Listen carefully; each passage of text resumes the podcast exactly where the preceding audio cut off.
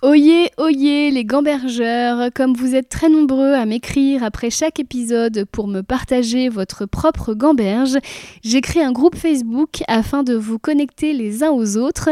Ce groupe s'appelle Gambergeland, c'est un groupe privé. Pour en être, il suffira de répondre à une petite question et de vous engager à n'y insulter personne. J'ai voulu créer une safe place pour nous, souvent très sensibles et qui nous posons beaucoup de questions. Au plaisir de vous y retrouver. Et c'est le premier livre qui m'a fait rire aux éclats. Euh, et ça, je trouve ça très fort, je trouve, d'avoir une, euh, en tant qu'auteur, une capacité à décrire des choses suffisamment rigolotes pour que le, le, le lecteur rigole. Bonjour à tous et merci d'être au rendez-vous de ce cinquième épisode de Livre Échange. Au menu aujourd'hui, sans nouvelles de Gurbe d'Eduardo Mendoza, un livre à l'humour aussi intelligent que déstabilisant, choisi par mon ami Nicole Ferroni et dont nous avons parlé dans un hall d'hôtel entre deux dates de tournée de notre spectacle Please Stand Up. C'est un épisode aussi joyeux que profond, à l'image du roman. Il vous poussera à vous demander, et vous, si vous étiez un extraterrestre, quel regard porteriez-vous sur notre société? Bon épisode. Bonjour Nicole. Bonjour Christine Berrou.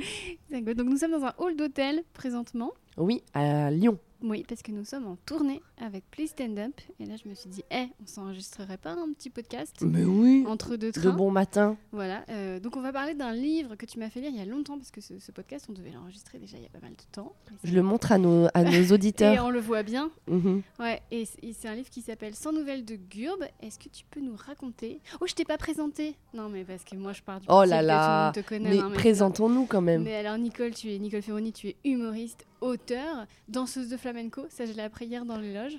Mauvaise danseuse de flamenco, mais en nette progression grâce à Maria Pérez, qui est ma professeure de danse de flamenco. Et euh, qu'est-ce que je suis d'autre? Je suis euh, euh, la principale amie et maîtresse de Monique, le chien. Monique, comment va-t-elle? Très bien. Alors, donc ce livre, sans nouvelles de Gurbe, d'Eduardo Mendoza. Est-ce que tu peux nous raconter l'histoire de ce livre? Alors, raconter l'histoire de, de c'est-à-dire de quoi il parle ou comment il est rentré dans ma vie? Écoute, eh ben, j'ai envie de te dire les mais deux. Oui, on fait ce qu'on veut, c'est dans ton podcast. oui. Euh, alors, donc, ce livre, ce qu'il euh, ce qu'il raconte, c'est euh, l'histoire de deux extraterrestres qui arrivent en navette spatiale à Barcelone. Et, et l'un des deux qui se nomme Gurp, donc part on va dire en éclaireur parce que donc il est le subalterne de l'autre et décide pour on va dire s'immerger dans la population terrestre afin de l'analyser, de prendre l'apparence d'un humain, à savoir Madonna. Et voilà, malheureusement, Gurp disparaît. Et donc en fait, le livre, c'est le journal de bord de l'autre extraterrestre qui n'a pas de qui n'a pas de nom puisque en fait il c'est lui qui tient le journal de bord.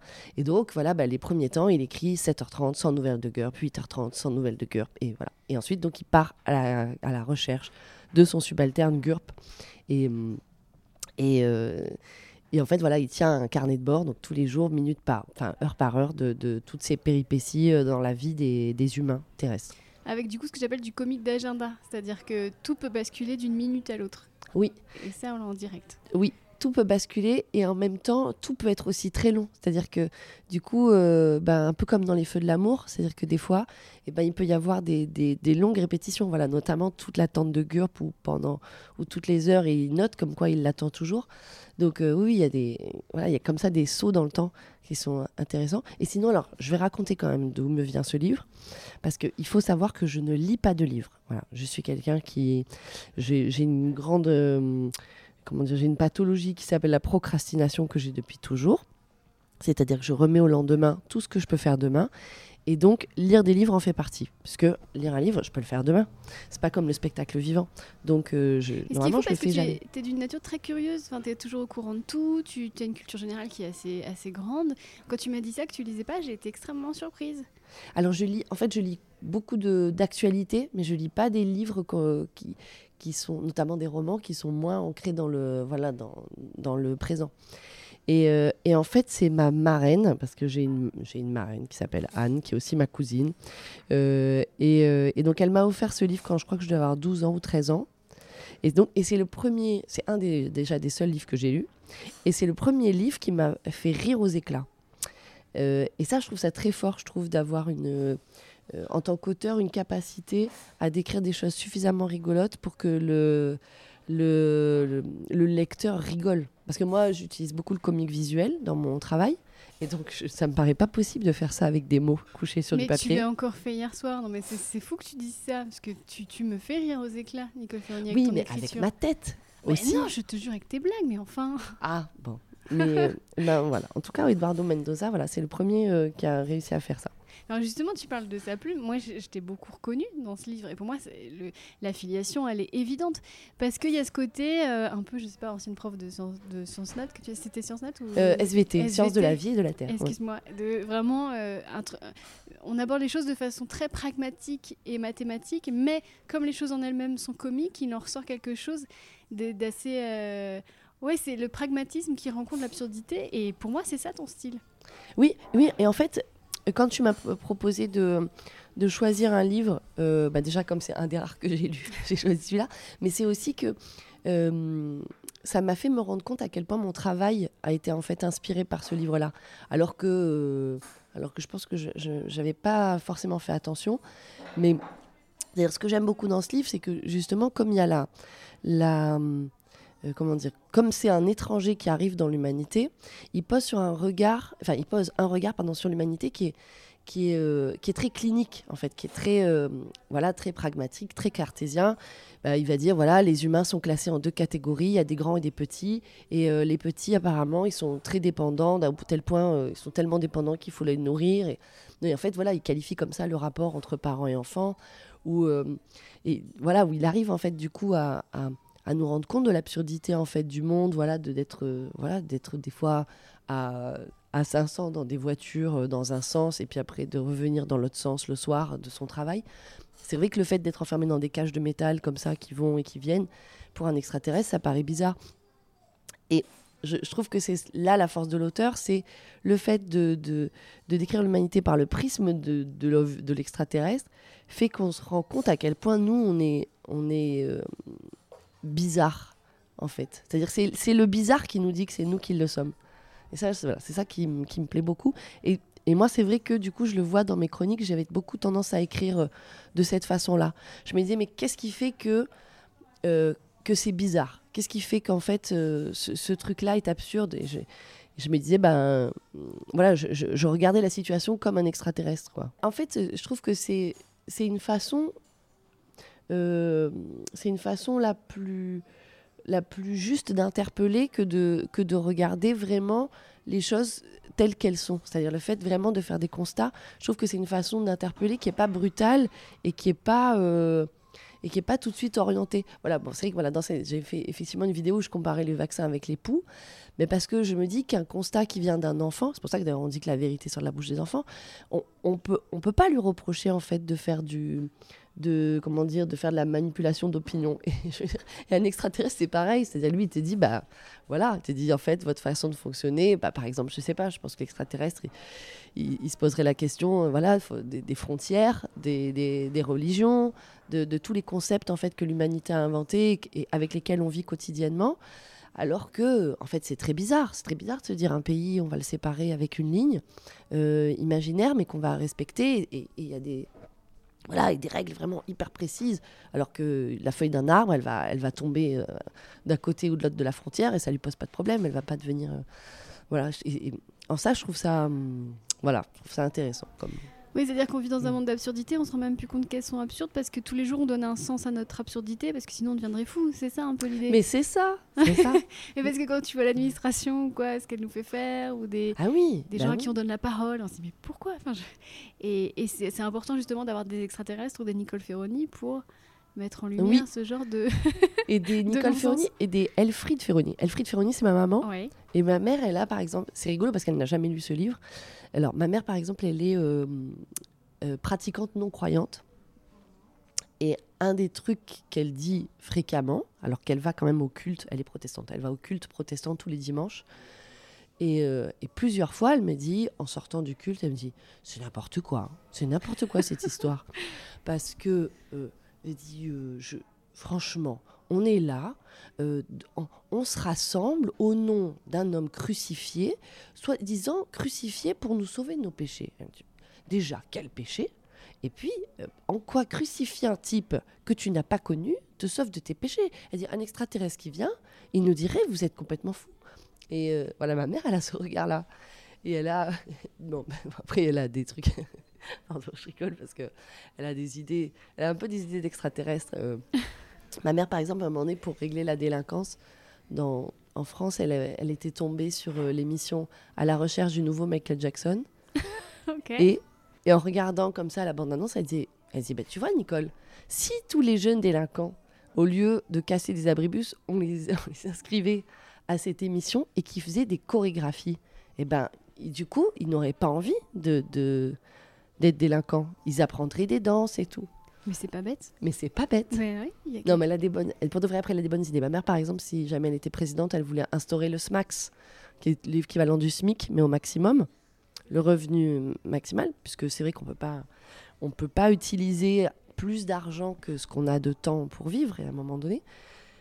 Et, euh, et c'est ça, c'est une très bonne idée. C'est une idée que pourrait tout à fait avoir un extraterrestre. Et justement, tu as déjà un petit peu répondu à ma question, mais je la pose quand même. Si toi, tu étais, un extraterrestre et que tu te débarquais aujourd'hui, qu'est-ce qui te paraîtrait le plus aberrant dans le top, le Alors, top 3 Bon, là, là, on est dans une journée particulière aujourd'hui parce que, euh, bon, même si je sais que ce podcast sera diffusé dans un- un, peut-être ultérieurement.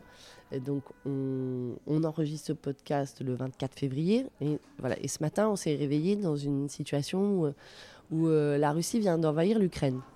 Euh, ça, pour moi, c'est, je pense, voilà, la guerre, je trouve que c'est, euh, ou globalement, la, la, la violence, en fait, globalement, la violence me paraît être le, le plus, euh, le plus absurde qu'il puisse y avoir. Parce que, en fait, je me dis à partir du moment où euh, quand même on se rend compte que vivre c'est une chance inouïe, c'est incroyable. Je veux dire si et, les extraterrestres sont là pour nous le dire parce que la, possibilité de vivre sur une planète, elle est très rare.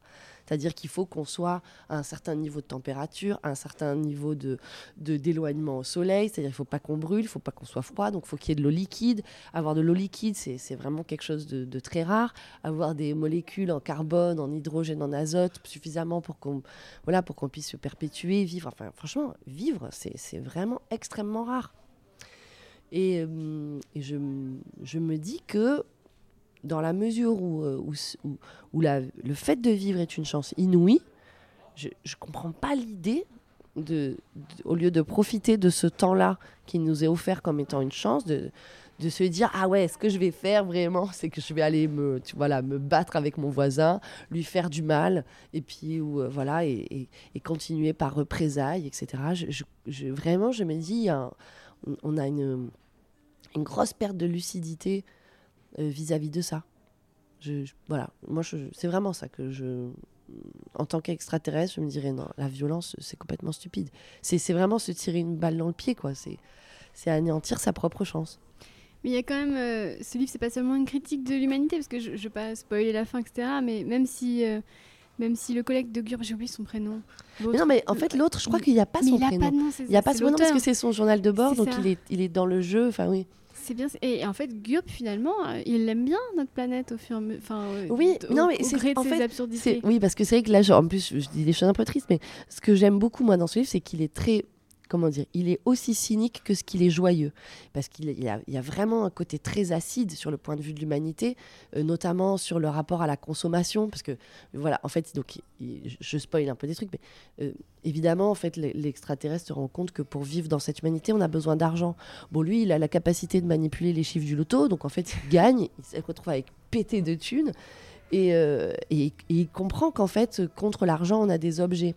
Et que ça fait partie apparemment du bien vivre d'accumuler des objets. Donc, il a, alors qu'il a un tout petit studio, je crois qu'à un moment donné, il se fait, dans- il se fait construire à la fois un dance floor, un jacuzzi, euh, plus une penderie lumineuse ou je sais pas quoi avec ça.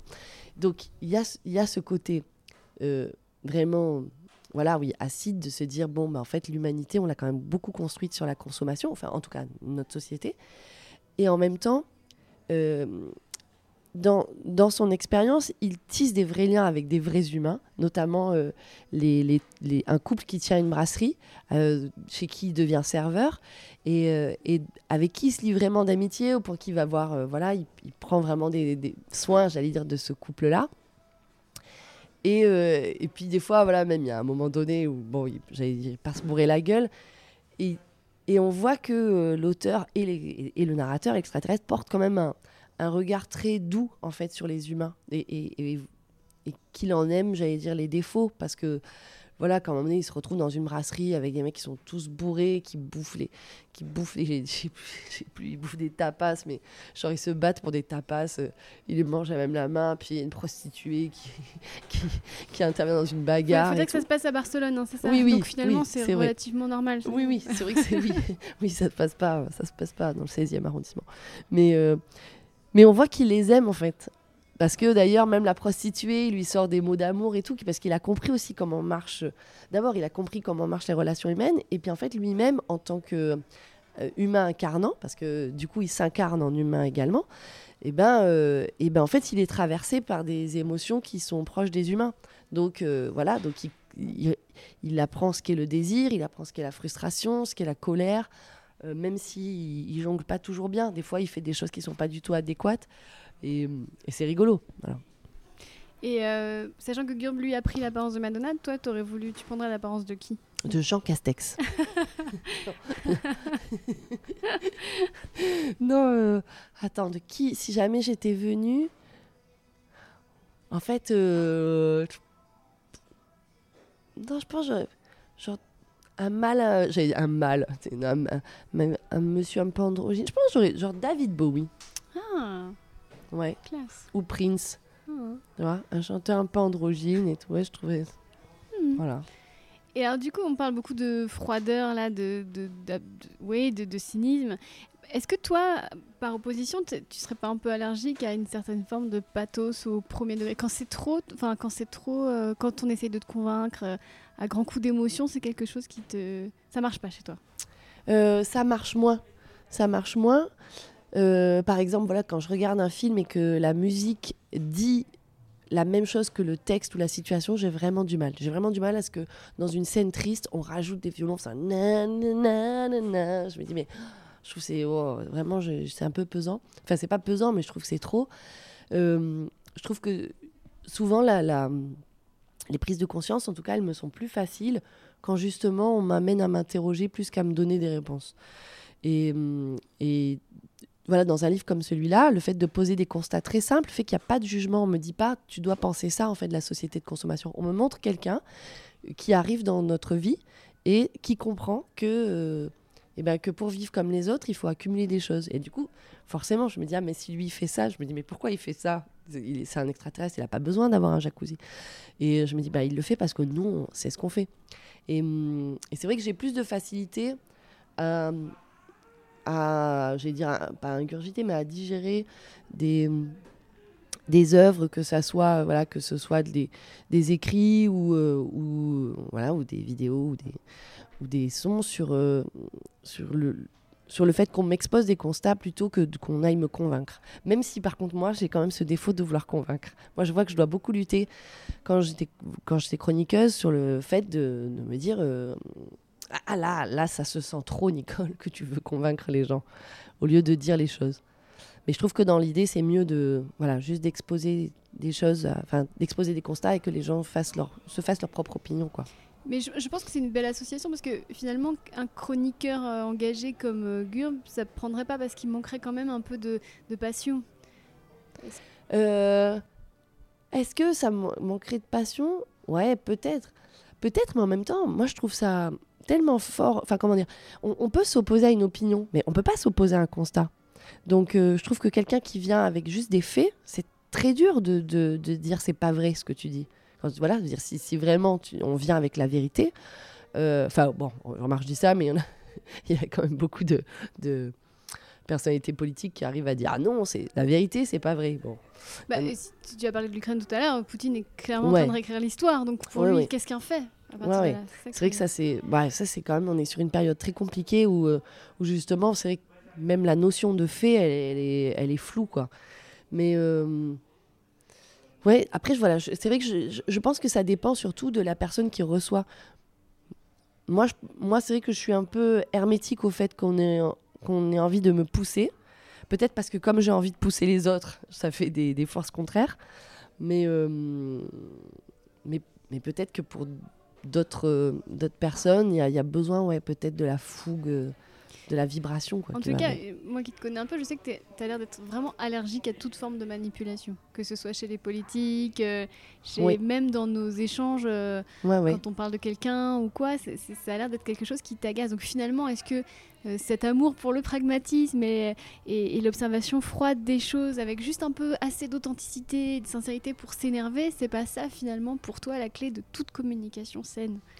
Euh, oui, en fait, c'est vrai que j'ai beaucoup de mal avec la manipulation et j'ai beaucoup de mal avec la communication dans le, dans le sens que, ça prend en politique ou en médias, c'est-à-dire le fait de, de, privilégier la façade euh, au détriment de, de, la réalité. voilà, enfin, bon, là, je, je, vais parler un peu politique, mais par exemple, dans ce quinquennat, je trouve, je trouve que c'est très difficile pour moi de de voir à quel point la communication, c'est-à-dire le fait de, faire des campagnes de, visibilité, euh, je vais prendre le cas des violences conjugales, il y a eu des fois beaucoup de sous qui ont été mis sur, euh, sur euh, des campagnes de communication, alors que parallèlement, par exemple, il n'y a pas eu du tout, à certaines périodes, bon maintenant je pense que c'est en train de bouger, il n'y a pas eu plus de d'hébergement d'urgence pour les femmes. Or, en fait, ça sert à rien de dire aux femmes d'appeler le 3919 si on n'a pas les moyens de les protéger. Et, ça, vraiment, ça me rend vraiment. Euh, ça me tend, ça m'agresse. Ça parce que je, je, trouve que c'est. Euh, je trouve que c'est encore pire que de pas faire, que de faire croire qu'on fait et de pas faire. Ça, parce que ça veut dire que tu as des moyens financiers ou humains et que tu décides foncièrement de les mettre au service de la façade et de l'image qu'on peut avoir de toi plutôt que de les mettre au service de, de ce qu'on attend de ta mission. Donc euh, oui, ça, j'ai vraiment du mal. Et puis, en fait, ce qui est délicat, je trouve, c'est que la manipulation, euh, comment dire, c'est vraiment le... Je sais pas si c'est le vice de notre société, parce que des fois, je relis des, des vieux journaux, des trucs comme ça, et, je vois qu'en fait, ça a toujours été le cas. Quand on, euh, relit Topaz de Pagnol, où il parle déjà du clientélisme à Marseille, en fait, coup, le truc, il a 100 ans, et puis je me rends compte que c'est exactement la même chose. Mais mais euh, ouais, je trouve que c'est vraiment un, des mots de notre société. Et c'est vrai que c'est les rares fois où je t'ai vu vraiment énervé, c'est après avoir interviewé des politiques dans Piquante. à chaque fois que à chaque fois c'est vraiment c'est Nicole que je connais pas. Ah bah oui parce que à chaque fois tu pars un peu en guerrière euh, en mode euh, on va y arriver, on va faire un truc bien, et puis on mm. reçoit. Je, et c'est trop, oui, c'est trop dur. C'est trop dur. Des, des, des diversions, des... mais ils sont très forts. Hein. Oui, oui. Non, non. Et puis par exemple, voilà, bah, ce qu'on en parle, c'est que piquante, du coup. Donc c'est pas moi qui, on va dire, qui fait vraiment le choix des invités. Mais euh, à l'issue, euh, à l'issue d'avoir reçu comme invité euh, Marlène Schiappa notamment, je me suis vraiment dit qu'il fallait plus qu'on reçoive d'invités politiques parce que j'ai pas les bagages, je pas, pas les bagages, le bagage, j'ai pas les épaules pour pour faire face à ça. Mais tu veux pas jouer le jeu. C'est ça le truc. Moi, je pense que tu as tout à fait. Mais en fait, les bagages, c'est quoi aujourd'hui? C'est de jouer leur jeu. Et t'as pas envie de jouer leur jeu parce que toi, tu es avide de, de sincérité, d'authenticité. Oui, mais non, mais je veux dire, même non, c'est que, que en fait, quelles que soient, quelles que les, les armes que, je pourrais dispo dont, je pourrais disposer, au final, le, le grand gagnant, ça va être l'invité parce qu'on va lui apporter une. On va lui donner un côté euh, sympathique, d'autodérision.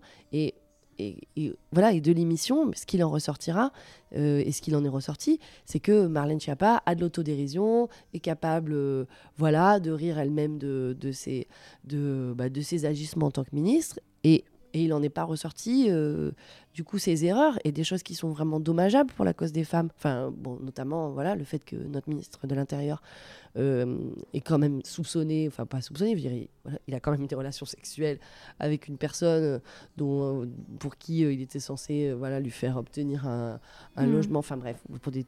ça c'est pas normal, c'est... et c'est pas ça qu'il est ressorti de l'émission. Ce qui est ressorti de l'émission, c'est qu'elle était sympathique. Et derrière, elle a protégé Nicolas Hulot. Et voilà, exactement. Et donc je me dis, bah non, à un moment donné, en fait, quand le jeu comme ça est, est inégal, il faut voilà, il faut aussi savoir renoncer et se dire bah là, je suis pas armée pour ça. Un bon politique pour toi, c'est Gurb?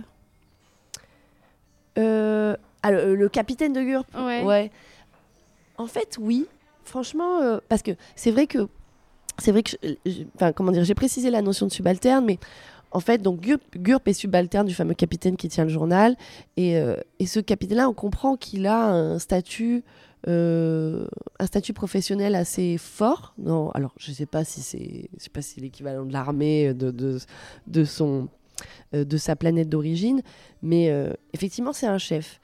Et c'est vrai que ce que j'aime bien dans sa, dans sa façon de voir la hiérarchie, c'est que d'abord, on voit qu'il a. On voit d'abord qu'il a quand même un agacement que son subalterne soit parti et ne lui donne pas de nouvelles. Puisque il, il- il- quand même, il s'interroge sur le fait, et il se dit, hein, il se dit que c'est pas normal que Gurp soit parti, euh, que c'est pas normal que Gurp lui donne pas de nouvelles, que, euh, euh, à minima, il aurait dû prévenir. Donc il est vraiment dans le ressentiment du fait que son, subalterne voilà, ne soit peut-être parti de façon inconséquente. Mais ce qui est, euh, ce qui est mignon, je trouve, c'est que quand même, il dit, il dit de Gurp qu'en fait, Gurp lui manque et que du coup, le soir, euh, bah, quand Gurp n'est pas là, il lit, euh, je sais plus comment ça s'appelle, euh, il lit une BD qui s'appelle, euh, je sais plus, Rosa et la Nouvelle Galaxie, quoi. Et que ça n'a pas la même saveur sans Gurp. Et donc, on voit que malgré la hiérarchie, il y a quand même vraiment un rapport très horizontal avec son subalterne. Enfin, horizontal, pas Oui. avec, hein. mais je veux dire, le, le- la hiérarchie s'efface en fait. C'est-à-dire qu'on voit que son, son, son subalterne est avant tout son collègue et son collègue avec qui il partage des choses de façon sincère. Et du coup, je me dis, ben oui, moi je trouve que la politique, normalement, ça devrait être ça. C'est vrai que nous, on le voit vraiment comme un truc très vertical où un ministre décide, euh, voilà, un ministre de l'Éducation nationale décide pour les profs. Euh, sauf que nous, il manque cette partie où, hum, où Jean-Michel Blanquer, il devrait avoir envie de lire euh, Rosa et la galaxie avec les profs le soir et de dire ouais, en fait, ça me manque et j'aime et, et j'ai envie de faire les choses avec eux. Euh, ce qui pour l'instant n'est pas le cas. En fait, pour l'instant, on, est dans une politique qui est vraiment extrêmement verticale, où c'est le haut de la pyramide qui décide et qui fait subir en fait et qui, et qui fait euh, euh, et qui impose ses règles au, au bas de la pyramide. Alors que je pense que si on avait un rapport qui était plus plus direct avec nos avec nos supérieurs hiérarchiques, ben on n'aurait pas du tout les mêmes on n'aurait pas ce ressentiment là, ce ressentiment le ressentiment qu'on a à l'égard, je pense, des dirigeants politiques, il est beaucoup lié au fait qu'on n'est pas représenté par eux parce qu'on n'est pas lié à eux. Ouais, et puis en plus, euh, enfin, ça va, enfin, c'est un peu le fait la poule pour reprendre le titre de ton premier spectacle, parce que eux, du coup, ils nous méprisent un peu, du coup, on les insulte, donc ils sont insultés, donc ils nous méprisent encore plus. Bah et oui. C'est une espèce d'escalade qui fait que maintenant, ça a l'air que que une Ouais, ouais. rupture est consommée et que, et que je vois pas moi personnellement. et qu'il n'y a pas de reconnexion. pourrait- ouais. Et puis, non, et après, il y a, y a dans les deux sens. Il y a, voilà, effectivement, eux n'auront pas envie de se lier avec nous qui, qui les insultons. Mais il y a aussi le fait que ben, les gens votent de moins en moins parce qu'ils se sentent pas représentés. Et comme ils votent de moins en moins, ils ont de moins en moins de représentants. C'est-à-dire que là, euh, je crois, cette année à l'Assemblée nationale, sur 577 députés, je crois qu'il y avait deux députés seulement qui étaient assimilés au, à la dire classe ouvrière ou à ce statut-là.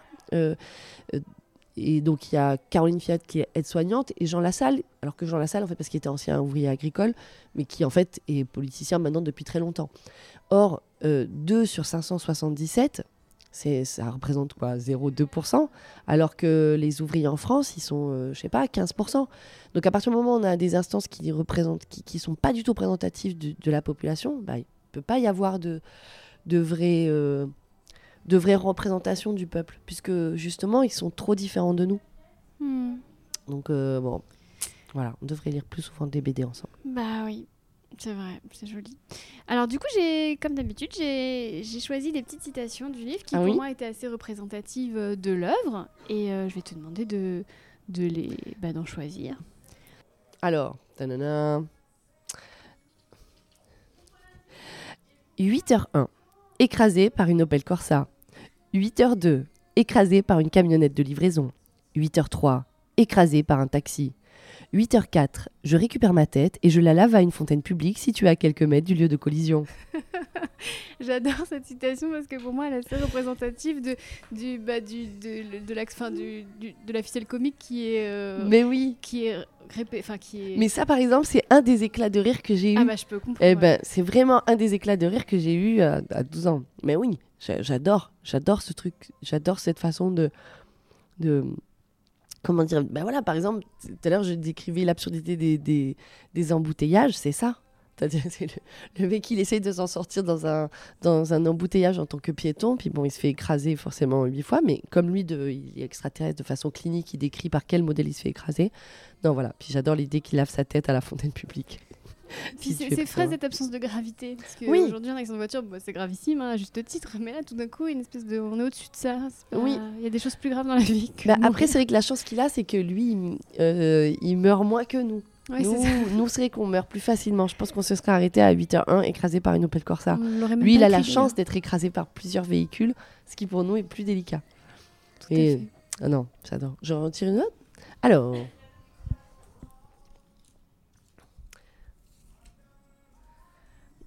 Un- Donc, petite citation.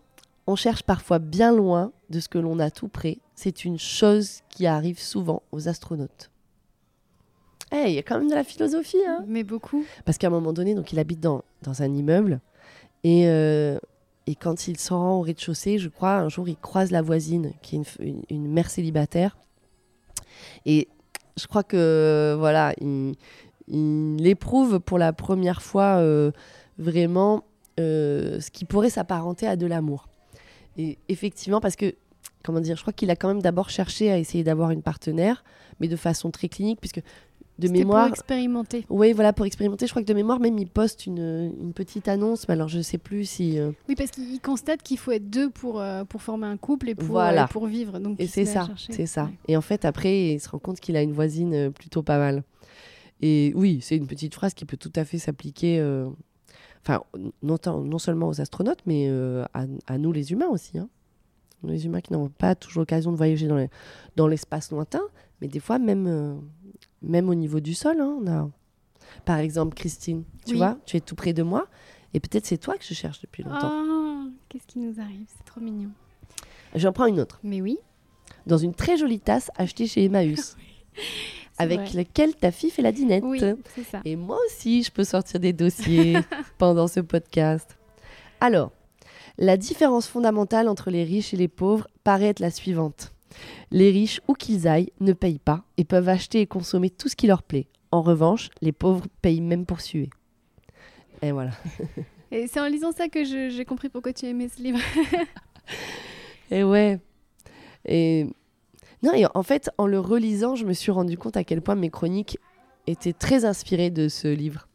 Alors que je l'ai pas, en fait, euh, comment dire, je, je l'ai vraiment relu que pour euh, ce podcast. Donc je crois que je l'avais pas relu depuis l'âge de 13 ans. Ah ouais Euh, Tu l'as relu différemment?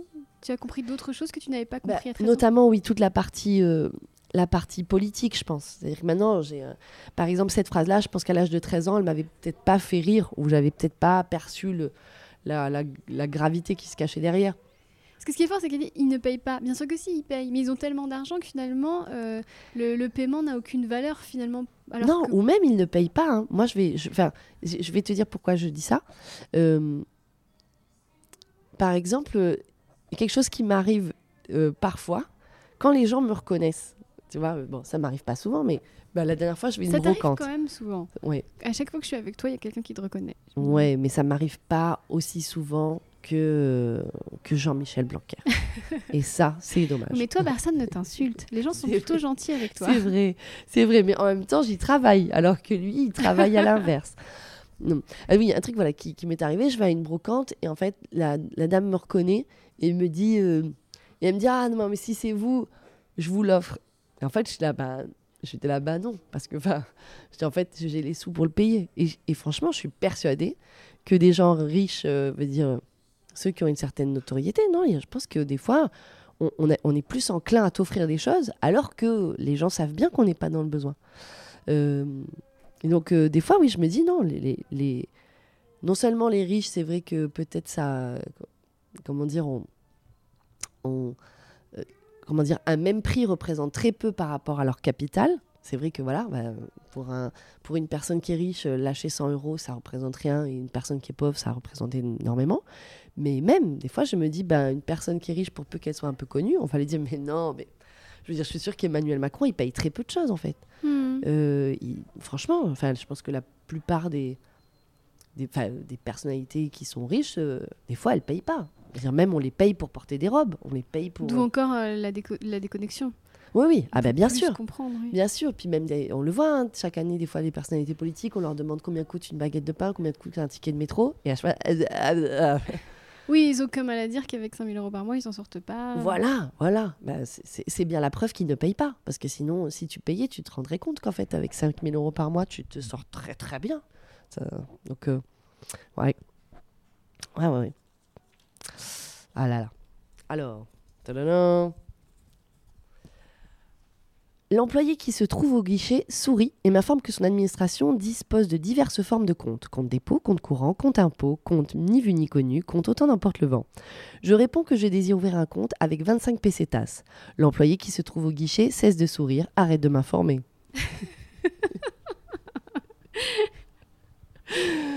ben oui. Ben... Oui, là c'est j'aime bien j'aime bien ce j'aime bien ce- ce- cette citation parce qu'elle est comment dire elle est elle met bien en C'est le constat froid d'une différence de traitement. oui, oui, oui, oui, exactement.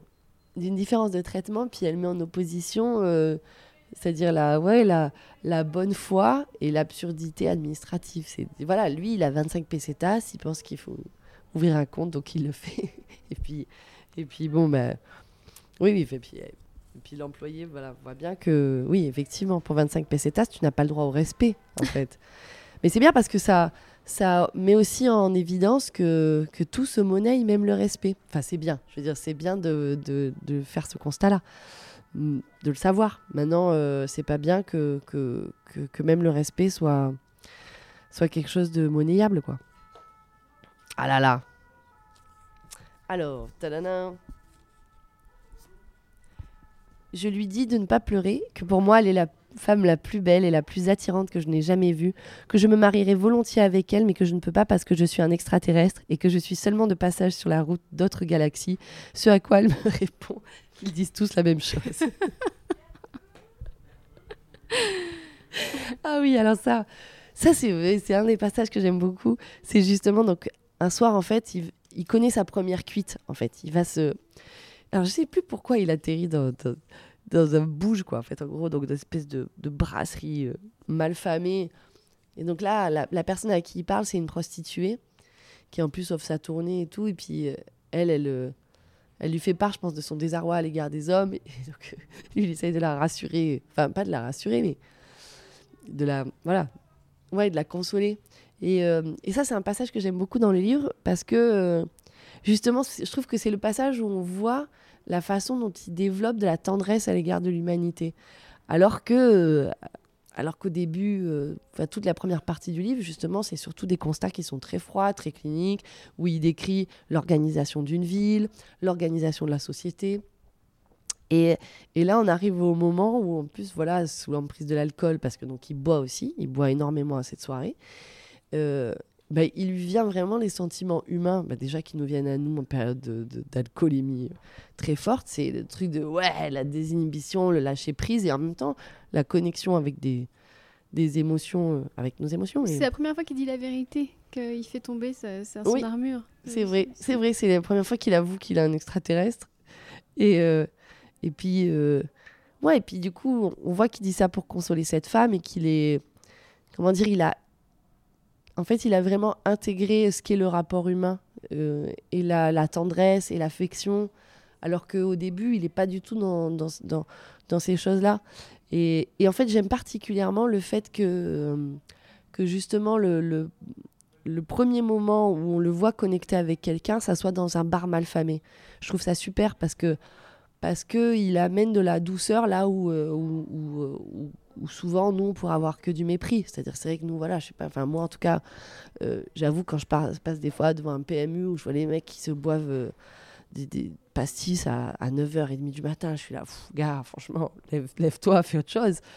Et, euh, et lui, ce que j'aime bien, c'est que il amène de la beauté dans ces endroits. Quoi. Je dis non, mais en fait, même dans ces endroits, les humains peuvent être de, de qualité, de super qualité, avoir ce truc-là, voilà, où elle, elle, offre une tournée à tout le monde avec le peu de fric qu'elle vient de gagner en faisant des passes, et, et lui, il la console euh, parce qu'elle cherche l'amour et que et qu'elle peut-être elle le trouve pas et que lui, bah, s'il n'était pas un extraterrestre, il lui donnerait volontiers. Ouais, c'est très mignon ce passage. C'est la dernière citation. Alors, la dernière citation. Je me rends à la cathédrale avec l'intention d'offrir un cierge à Sainte Rita pour que Gurp revienne, mais je trébuche en m'approchant de l'hôtel. Pardon, mais je trébuche en m'approchant de l'hôtel et le cierge met le feu à la nappe. à la nappe qui le recouvre. Le sinistre est aisément maîtrisé, mais pas avant que deux oies du cloître n'y périssent. Durement rôti, pardon, dûment rôti, mauvais présage.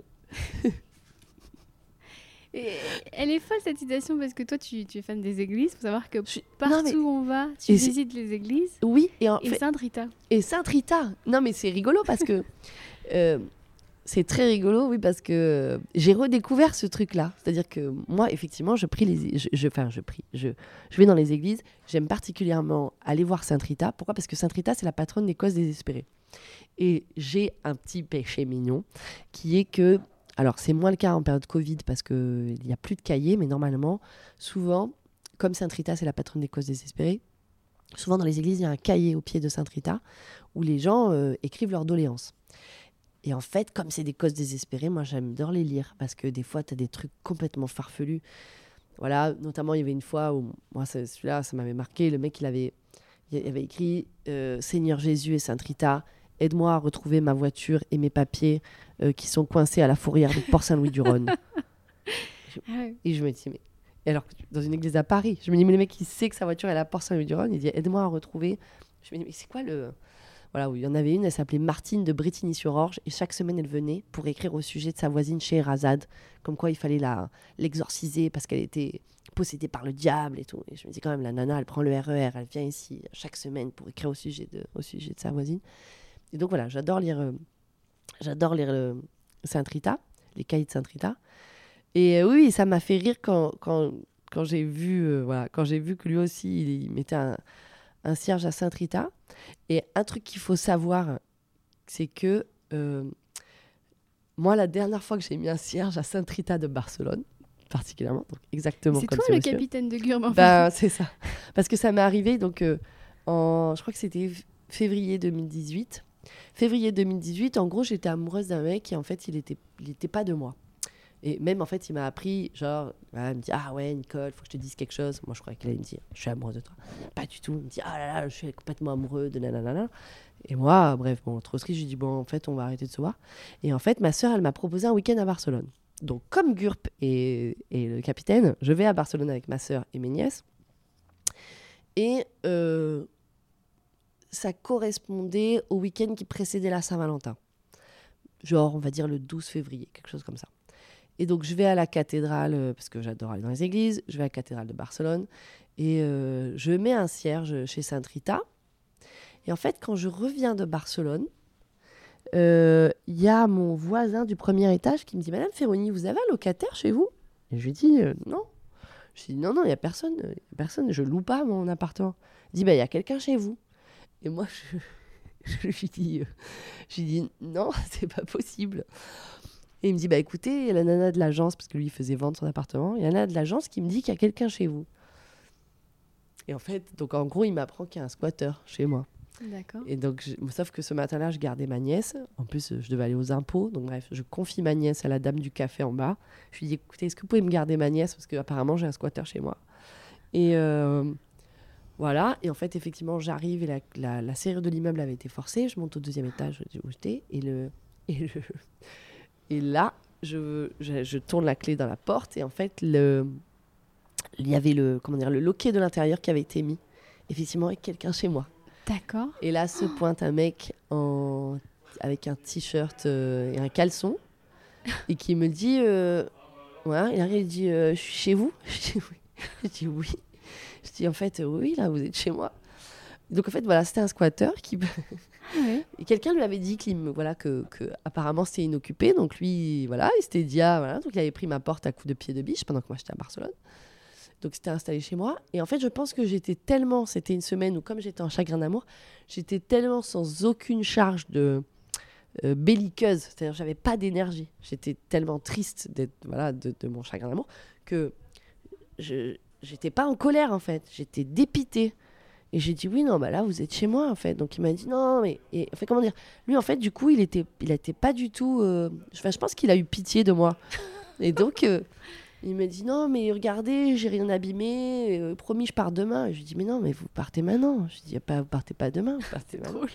Donc je dis vous prenez vos affaires et vous partez. Donc et donc je suis allée dans la cage d'escalier et je me suis mis à pleurer. Et là alors et même carrément le mec qui est venu me voir en me disant oh là là vous avez l'air pas aller bien franchement et tout. Je dis non mais si genre il m'a invité à rentrer chez moi pour pleurer quand même. C'était très décalé. Et en fait après coup donc il est parti, il m'a même proposé entre guillemets de m'accompagner au commissariat. Enfin vraiment c'était n'importe quoi. Pour se dénoncer d'avoir Oui, défoncé ouais, la ouais. porte, d'accord. Ouais, ouais, il m'a dit non, mais si vous voulez que je vienne avec vous au commissariat, je dis non, non, ça va aller. euh. Enfin, je dis juste vous partez, puis voilà, bonne chance à vous. Parce que je, lui ai dit, j'ai dit bon, j'imagine que si vous n'avez pas de quoi payer un loyer, vous n'avez pas de quoi repayer une porte. Et il m'a dit ah franchement, j'ai dit bon voilà.